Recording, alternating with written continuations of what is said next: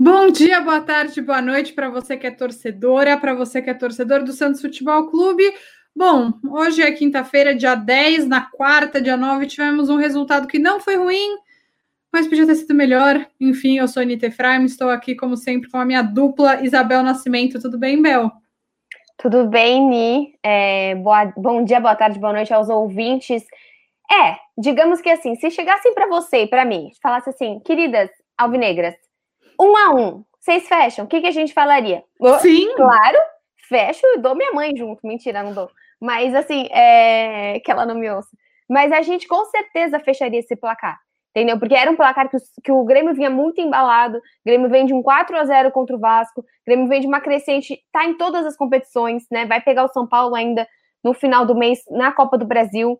Então, realmente, assim, eu fecharia esse placar, mas visto as dificuldades do Santos, o jogo de ontem. A gente... Sem o Soteudo? Sem o Soteudo. E assim, não é sem o Soteudo, putz, preparamos sem o Soteudo, treinamos sem o Soteudo, sabemos lidar sem o Soteudo. Não, é tipo uma bomba, uma hora antes, sem o Soteudo, toma essa. Então, é, foi realmente assim uma vitória, uma não foi uma vitória, né, Isabel? Foi realmente assim um jogo incrível do Santos. Incrível, incrível. Ai, não jogou tanto, sei isso aqui. Até o cara que me chamou de clubista no meu canal, um beijo para ele, falou assim: Ah, Isabel, você é muito clubista. O Santos nem jogou assim no, no segundo tempo. Falei, lindo. Você tem razão, eu sou muito clubista. Falei, cara, como assim o Santos não jogou? Se você soubesse como é o nosso time, se você soubesse o ano que o Santos passou, foi um baita jogo, sim, cara. Pega os moleques jogando, o Caio Jorge, o Sandri, o Lopérez fez uma boa partida. Felipe mas o Jonathan marcou. Felipe Jonathan marcou. Conseguiu fazer um jogo bom defensivamente. Tipo, porra! Desculpa. O meu time jogou muito, sou clubista mesmo, sabe? Tipo, esse time dá vontade de abraçar e fazer, tipo, o... somos uma família. Fazer ciranda cirandinha do Cuca, você tá com vontade? Eu tô com vontade. Deus abençoe essa família do Santos. Olha, eu achei que o Santos recuou mais do que deveria a partir ali dos 20 minutos do segundo tempo, quando entrou o Alisson, né, no caso. É, e aí, mas achei que o Santos defendeu muito bem, soube atacar, perdeu muito gol, né? Acho que esse é o problema essencial do jogo. O Santos perdeu muito gol. O Caio Jorge perdeu um gol feito, o Geomota perdeu um gol feito, o Jobson perdeu um gol feito. Se tivesse feito o segundo gol. O Jobson perdeu 90 minutos feitos, né? Nossa, ele. Ai, 90 não, eu, eu prefiro. É. Mas eu prefiro que ele jogue o próximo jogo do que o Alisson, sinceramente. Eu, eu preferi. Meu, eu fiquei muito triste que o Pituca foi expulso, porque ele foi muito juvenil, é, prejudicou cara, o time. Uma das culpas do pênalti é o Pituca. Tipo, ah, não tem nada a ver. Ok, mas a partir do momento que você tem um cara a menos, o time fica mais nervoso. Você tá claro. fora de casa, jogando em Libertadores. Desculpa. Jogando fora de casa 80 minutos do segundo tempo. Um cara a menos, um cara que tava jogando pra caramba o jogo inteiro estava fazendo uma ótima partida. É claro que o time vai sentir. E eu ainda falei, eu culpei, olha o que eu fiz, eu falei no meu vídeo que foi o Alisson que tomou na mão. Tô tão acostumada. As pessoas ficaram comigo. Não, mas foi o Balieiro. Eu falei, gente, é que o narrador falou Alisson. Acho que a gente tem que parar um pouco, né, com essa coisa de ai, o Cuca tá tirando leite de pedra. O trabalho do Cuca é bom. O time ontem jogou super bem. E quem tem no time é o Cuca. Mas o Cuca também não achei que substituiu tão bem. É um time que tem bons jogadores, cara. O Sandri, o Caio, o Marinho. O Soteudo não jogou ontem, mas o Santos tem dois bons goleiros que só entraram por casualidade. É, o treinador não ia colocar eles se não fosse tudo que aconteceu. Então, assim, o trabalho é bom, mas o Cuca não é um gênio, ele não é o bruxo. É, enfim, é, o Santos não é coitado, o Santos é um time muito grande e foi na arena do Grêmio e fez um jogo muito grande. O Santos tem, eu não acho, não quero falar que o Santos é favorito, eu sou contra isso, acho que isso é zica. Temos um amigo que me mataria se eu dissesse isso, inclusive. Fica o recado, sei que ele está ouvindo. O Santos não é melhor time do Brasil, é óbvio que não, mas o Santos está muito longe de ser esse coitado que muita gente coloca. Foi, e eu falei isso na nossa live da sexta-feira, né? Falei, é, nossa, Bel, tô falando muito hoje, né? Desculpa, eu juro que eu vou parar. É, é eu falei, o Santos pode estar tá assustado, né? Pode temer o Grêmio que está numa super crescente, mas o Grêmio tem que ter medo do Santos também que é um time muito grande, que é um time que está sendo razoavelmente bem treinado, que tem jogadores competentes e que é competitivo. E quem assiste sabe. Ai, gente, fico muito revoltado com esse tratamento. Desculpem, desabafei aqui. Não, eu acho que assim, a única coisa que a gente tem que pegar disso, e esse podcast vai ao ar hoje mesmo, que aqui é papum, é. Gente, sábado, lindos, vocês vão votar. E assim, tem muita coisa que está acontecendo no Santos esse ano que a gente não tem como passar o podcast de hoje. Por que, que o Santos, eu, Isabel, acredito, por que, que o Santos está tão fraco em casa? Porque existe uma pressão na Vila Belmiro, seja uma energia, seja uma má gestão, seja o que for há tanto tempo que não prestam atenção na Vila Belmiro, que não existe um gestor de respeito lá dentro, que você não pisa na Vila Belmiro e você tem respeito por quem, quem tá. Porque a gente sempre fala do diacho da pirâmide invertida. Olha o que o Veríssimo fez essa semana com o Santos. Ele brincou com o Santos, gente. Para mim, isso pode ser. É, isso é mas jogou muito bem ontem. Ok, mas isso é desrespeito dele com o Santos Totalmente. e do Santos com ele, dos dois, dos dois, dos dois lados. Houve muito desrespeito. Então, vamos prestar atenção, porque a Vila Belmiro hoje não é um alçapão faz tempo e os jogadores não se sentem bem lá dentro. Isso é nítido.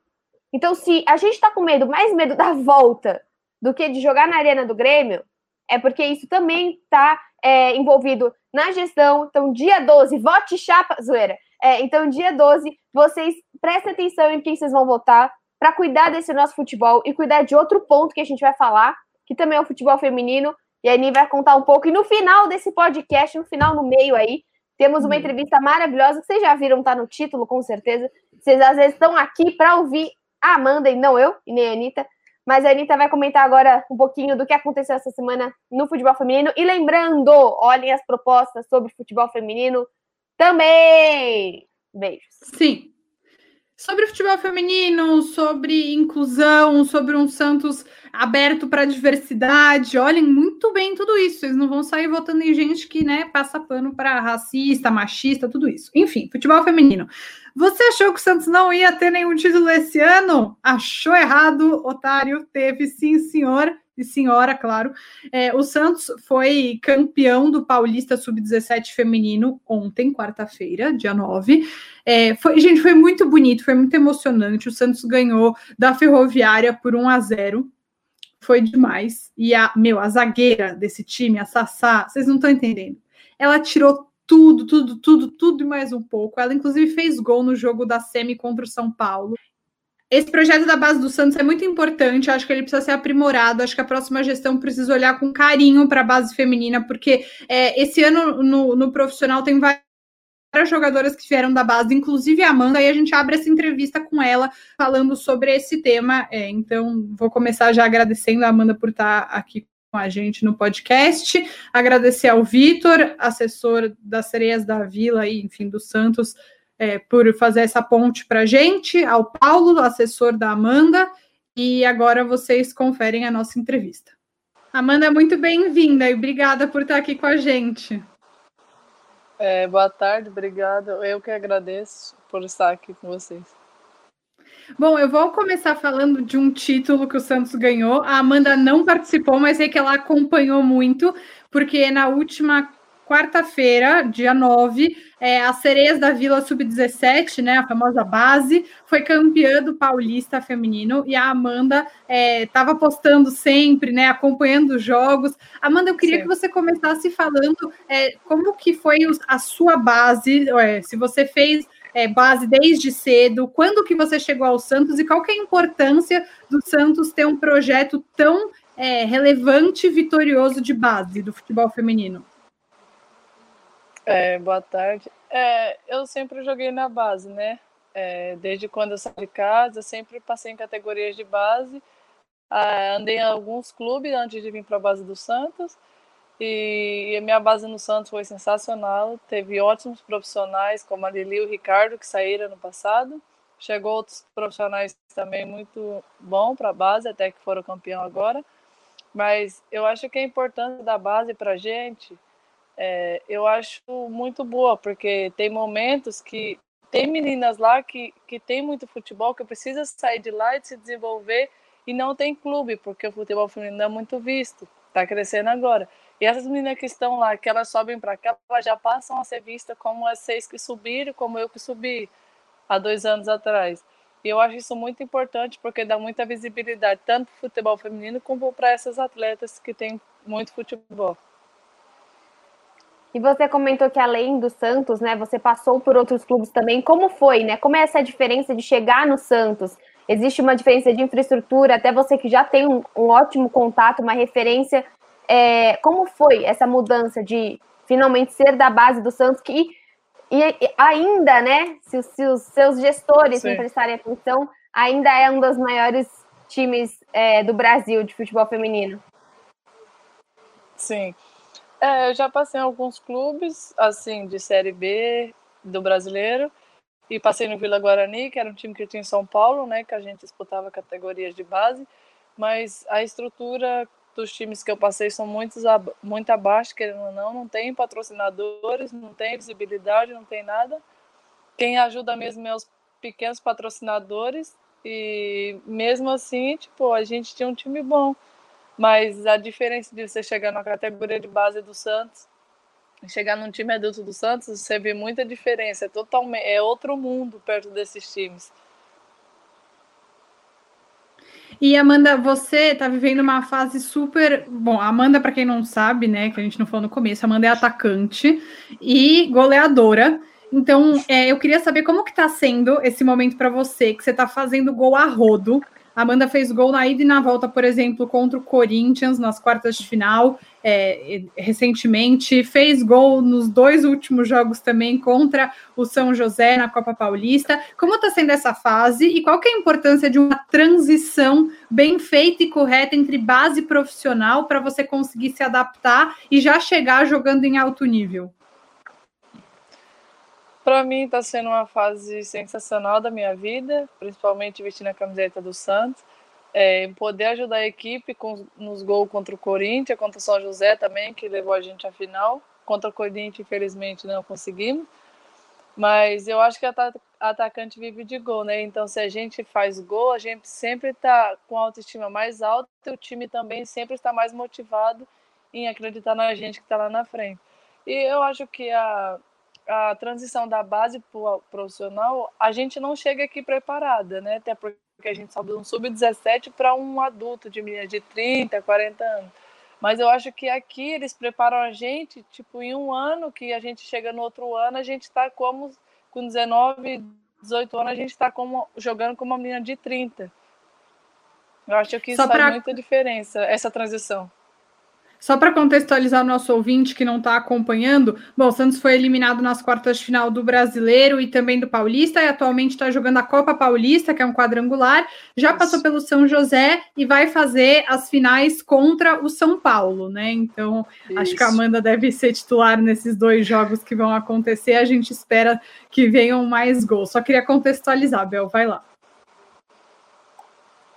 Não, eu queria saber para é, assim como foi esse ano, né? A gente sabe que foi um ano complicadíssimo de pandemia, de treinos em casa. A gente falou com as meninas, falamos com a Kathleen, a gente esqueceu que a gente falou com a Kathleen esse ano também, com a maravilhosa artilheira é, e todas as top listas aí dos Santos. Como foi para você esse retorno, né? Esse, essa, esse trabalho na pandemia e depois esse retorno agora também com as desclassificações, com a Copa Paulista. Conta um pouquinho aí desse turbulento 2020. Ah, pra gente que é atleta é meio complicado, porque a gente vive no momento aqui com um monte de gente, treinando todas juntas, aí vem uma pandemia que faz a gente treinar isolado, só a gente, é horrível treinar sozinho, porque querendo ou não, não é o que a gente, a gente nunca viveu isso, treinar sozinho. E para a gente foi muito difícil, voltamos, demos graças a Deus que voltamos, sabia do risco que a gente ia correr, e a gente queria enfrentar isso. É, é um momento bem, bem delicado, né? Bem difícil. E, E como que vocês estão encarando, como vocês, como grupo, né, estão encarando uhum. a, a, situação? Porque acho que o ano ele foi um pouco abaixo do que grande parte da torcida esperava. Como que vocês também e o Santos estão fazendo esse trabalho de não, não deixar a peteca cair? Fomos eliminadas, mas vamos seguir em frente, ir forte para a Copa Paulista. É, como que vocês estão encarando esse momento das sereias da Vila e ainda mais com mais visibilidade do futebol feminino que acaba tendo mais cobrança, né? Uhum. Ah, a gente tá a gente tá seguindo como se a gente tivesse uma competição como se fosse um brasileiro, porque a gente falou, o ano não acabou, dependendo das situações que a gente passou esse ano, a gente não vai deixar cair, porque querendo ou não, ainda estamos disputando a competição. E a gente está trabalhando firme, como a gente estava, para levar essa taça para casa. Bom, assim esperamos, né, aqui no canal e todo mundo que está assistindo e ouvindo. É, e como é para você você falou, né? Você sai do, do sub-17 e cai ali no time profissional com essas tais mulheres de 30. E como essas tais mulheres de 30 são Cristiane, Taizinha, esse baita time, assim, como é o dia a dia, Kathleen, simplesmente jogar com uma das artilheiras que daqui a pouco, né, assim que der, tudo certo, vai estar no muro finalmente. Como é essa, essa sensação e essa experiência? É, para mim é uma sensação maravilhosa, né, jogar com essas meninas. Catherine, principalmente, né, que é falada, é conhecida em todos os lugares. É uma pessoa sensacional, né, a gente mora na mesma casa. É, admiro muito elas e sempre estou, quando eu vejo que está algo errado, sempre estou pedindo ajuda, a gente conversa, a gente debate sobre, para mim isso é muito importante. É, isso é uma coisa bem legal, né? Que eu queria que você contasse um pouco sobre esse papel da Kathleen de trazer vocês que subiram recentemente mais para perto. Como que a gente sempre vê stories dela com você, com a Luaninha. Qual que é a importância de ter a, a Kathleen como uma madrinha nesse processo para se integrar e se ambientar mais ao profissional? Eu gosto dos ah. stories da Kathleen mandando a Luana tomar banho. Eu adoro esses stories, porque ela é a mãezona da turma, acho incrível. Ah, pra gente que. Eu que já estou aqui dois anos, né? Quando eu cheguei também ela já estava aqui. Mas pra gente que sobe, para essas meninas que chegam, são muito importante o acolhimento das mais velhas que estão aqui e principalmente da Keta, né, que é artilheira. Se você chega num clube que um atacante da sua posição te dá um apoio, você já se sente em casa. E até até super de boa com a gente, a gente brinca bastante. Ela é sensacional. E assim, a gente falou com várias outras atletas é, que às vezes, além do futebol feminino, como infelizmente o futebol ainda tem muito que crescer, às vezes é, fazem outro curso, como educação física, às vezes fisioterapia, toda administração. Você pensa em fazer outro curso, você acha, ou depois, né, daqui a 30, uhum. 40 anos, quando você se aposentar, é, o que você pensa para sua carreira profissional? Você acha que hoje ainda tem essa necessidade também de fazer uma, uma graduação? Sim, eu tinha até começado, né? Eu tranquei agora por questão de pandemia, mas eu acho muito importante porque a gente nunca sabe o dia de amanhã, né? Ainda mais a gente no futebol feminino, que que as coisas, ah, pra gente a gente acaba, pra gente acaba rápido e o que a gente ganha a gente não se sustenta depois. Então acho que pra gente é muito importante a gente fazer faculdade, fazer alguma coisa que vai que a gente possa trabalhar depois com isso, que a gente já tenha um emprego garantido depois. Sim, é, e justamente falando sobre essa questão do futebol feminino, a gente vê que aos poucos as coisas estão mudando. É, acho que Sim, a Copa no ano passado é, no, a Copa no ano passado já deu uma movimentada, a gente vê que os jogos eles estão na TV, né? Por exemplo, o clássico é, da primeira fase do Brasileirão entre Santos e São Paulo foi transmitido em TV aberta a final foi transmitida em TV aberta, agora do ah. Brasileirão, enfim, tudo isso. É, e com isso, né, Amanda, vem também a, as cobranças, né? Vem mais gente assistindo, Sim. vem as cobranças. Eu queria saber como que tá, como que é para você lidar com, com essas cobranças, se você acha que é natural, se você acha difícil. Eu acho que deve ser muito difícil para qualquer jogador, do feminino, do masculino, tudo. Eu queria que você contasse um pouco como que você sente tudo isso é, vejo que você interage nas redes sociais com torcedoras, com pessoas que acompanham o seu trabalho, mas às vezes também vem as críticas, né? Como que você lida Sim. com isso? Ah, assim, eu vou falar entre a gente do futebol, porque somos todos assim. Eu acho que se a gente quer visibilidade, a gente tem que aceitar as cobranças né, que vão surgir. Se a gente queria uma TV aberta e a gente tem agora, a gente tem que mostrar, porque se a gente não mostra, a gente vai ser cobrado de uma certa forma. É chato, mas a gente tem que aprender a lidar com isso, porque isso que é o mais existe, mais existe no nosso meio. Sim, totalmente. E aí, uma outra coisa que eu acho que deve ser importante é o acompanhamento, né? Um acompanhamento da comissão técnica, um acompanhamento psicológico. É, como que isso é dentro do Santos? Como que vocês, é, que, vocês recebem de ajuda, de auxílio, de apoio para conseguir lidar com todas essas mudanças que, que vocês estão vivendo, essa mudança no futebol feminino e essa mudança também da categoria de base para o profissional? Tá. Ah, eles conversam bastante com a gente, até porque se a gente perde, se a gente vai mal, um mau desempenho, a culpa, é, querendo ou não, eles não culpam só a gente, né? A crítica não vem só em cima da gente, como do grupo todo. Então a gente conversa, a gente tenta fazer o melhor para todo mundo sair bem com a vitória e não sair nenhum culpado na história, porque todo não existe um jogo que não saia um culpado na história. Bom, e e sobre seleção, né? Como que é esse sonho para você? Como que você pensa? A gente viu toda a repercussão da Copa ano passado. Felizmente aí o Brasil está voltando a se reestruturar. Eu acho que depois de tanto tempo a gente percebe que os times, principalmente Estados Unidos e alguns times da, da Europa mesmo, estão na frente em questão de infraestrutura. Como que você vê a ah. seleção brasileira hoje, o trabalho da Pia?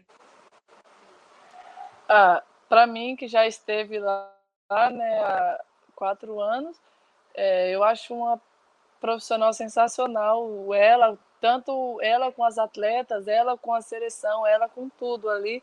Para mim, ela é uma ótima profissional que eu acho que ela não vê só a mídia da atleta, né? Ela vê o futebol da atleta. Até porque se você vê, tem meninas lá de, de 18 anos. Então, ela, ela hoje ela vê o futebol da atleta. É, e eu gostei muito do desempenho delas nos amistosos. Foi seleção de, de muitos anos que a gente não vê a seleção jogando assim, agressiva, correndo o tempo todo, e que ela continue com esse trabalho sensacional que ela está fazendo. E Amanda, quais que são os seus sonhos no futebol? O que, que você espera é, da sua carreira? Você ainda é muito nova, tem muitos anos pela frente. Então, aonde você imagina chegar e quem são as suas grandes referências no futebol? Ah, eu, assim, é, eu não sei mais falar qual é meu sonho, né? Porque depois de tantas coisas que eu passei, já não sei mais falar o que é, mas eu sempre busco almejar coisas grandes, né? Coisas boas para minha vida, tipo, que aumente meu, minha visibilidade, meu nível, tudo. Mas as minhas referências hoje, assim, sempre foi Cristiano Ronaldo, a Soli, né? Que estava aqui, e aí, Formiga. Saudades, Soli, saudades de tudo que a gente viveu junta. E que bom que você vê ela como uma referência, porque essa mulher, essa mulher é maravilhosa, né, Amanda? Convenhamos. Ela é. E o mais legal é o quanto ela ama o Santos, ela tá sempre postando coisa, vendo o jogo. Ela chegou Sim. na Argentina, a, a, família toda dela na Argentina tava com camisa do Santos. Saudade.